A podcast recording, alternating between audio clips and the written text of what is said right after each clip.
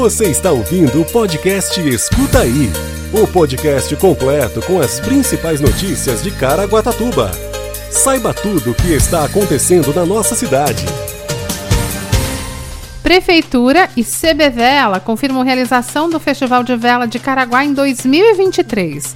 Força-tarefa do PROCON de Caraguatatuba e ANP fiscaliza qualidade e preços de combustíveis. Prefeitura de Caraguatatuba trabalha no recapeamento, drenagem, pavimentação e duplicação na Avenida José Geraldo Fernandes.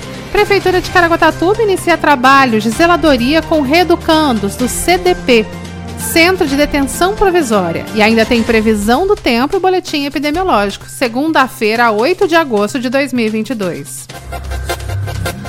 Escuta aí. O primeiro Festival de Vela de Caraguá primeiro evento náutico da categoria promovido no município encerrou no último domingo, dia 7, com resultados positivos para o esporte e para a cidade.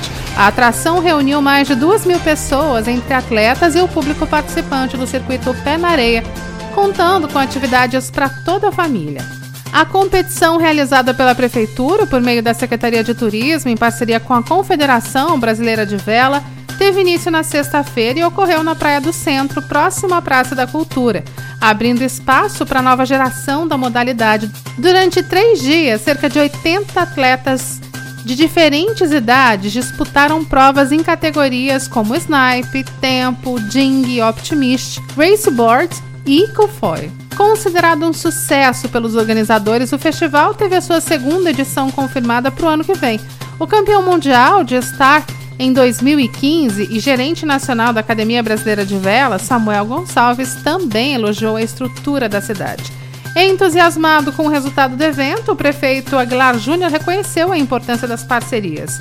A realização do primeiro Festival de Vela de Caraguá faz parte do processo de fomento da modalidade por parte da Prefeitura e da CB Vela, que esperam trabalhar em conjunto para a implantação de uma escola de vela no município destinada a atender gratuitamente crianças e adolescentes. Durante o festival, ainda foram realizadas aulas de velas gratuitas, oferecidas com o objetivo de promover a modalidade e levar mais conhecimento sobre o esporte. O evento também contou com a praça de alimentação, arquibancada e estrutura completa para receber o público. Os jovens Luiz Guilherme Oliveira e João Vitor Souza foram os campeões da classe Snipe. Na classe Tempo, a dupla Hugo Henrique Silva e Caetano Arada ficou com o primeiro lugar. Na classe Ding, Kaique Silva e João Felipe Ortiz foram os campeões. Na Optimist, a classe com o maior número de velejadores no festival, Felipe Bazinski foi o grande vencedor. Já Guilherme Munhoz saiu de Caraguatatuba com dois troféus. Outros resultados podem ser consultados no site www.cbvela.org.br. Escuta aí. A Agência Nacional de Petróleo, Gás Natural e Biocombustíveis, ANP, em conjunto com o PROCON da Prefeitura de Caraguatatuba, fiscalizaram seis postos de combustíveis do município na última quarta e quinta-feira.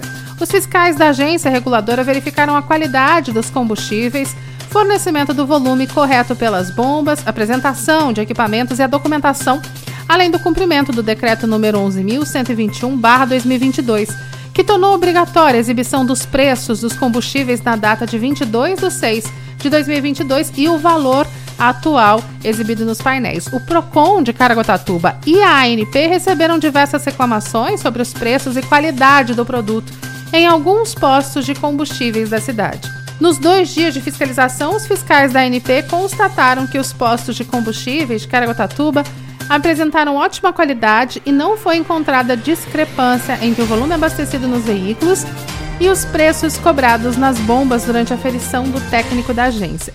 Somente um dos estabelecimentos fiscalizados apresentou anomalias no óleo lubrificante e no diesel combustível. Como é necessário um laudo técnico específico, amostras dos produtos foram recolhidas e serão analisadas no laboratório da ANP em Campinas. A Lei Complementar número 194, de 23 de junho de 2022, considerou as operações relativas aos combustíveis, ao gás natural, à energia elétrica, às comunicações e ao transporte coletivo para fins de incidência do Imposto sobre Circulação de Mercadorias e Serviços, o ICMS. São consideradas operações de bens e serviços essenciais e indispensáveis que não podem ser tratados como supérfluos Com a aprovação da LC, a cobrança de ISMS sobre produtos e serviços essenciais foi limitada e a alíquota mínima de cada estado variando entre 17% e 18%. Escuta aí.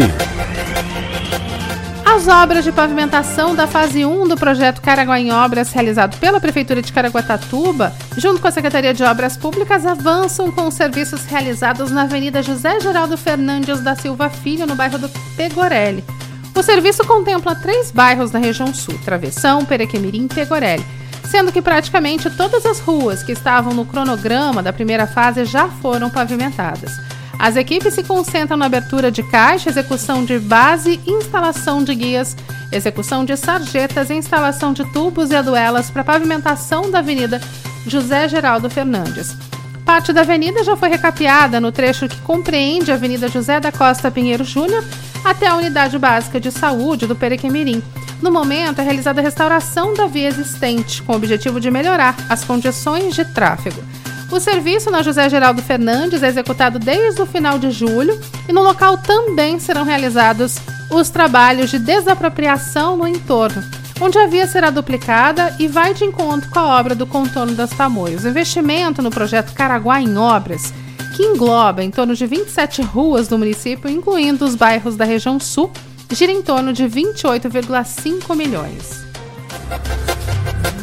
Escuta aí. A Prefeitura de Caraguatatuba deu início nesse mês de agosto ao programa Ressocialização, uma parceria com a Secretaria de Administração Penitenciária por meio do Centro de Detenção Provisória. Durante um ano, 10 reeducandos que cumprem pena no regime semiaberto vão atuar no serviço de zeladoria dos equipamentos públicos da cidade durante seis horas diárias. As atividades laboriais iniciaram no cemitério municipal, onde os reeducandos realizam serviço de pintura, limpeza, higienização e revitalização. Em seguida, vão partir para a melhoria nas praças públicas do município. A ideia do convênio é promover a recuperação social da pessoa privada de liberdade por meio da educação, capacitação profissional e da oferta de trabalho.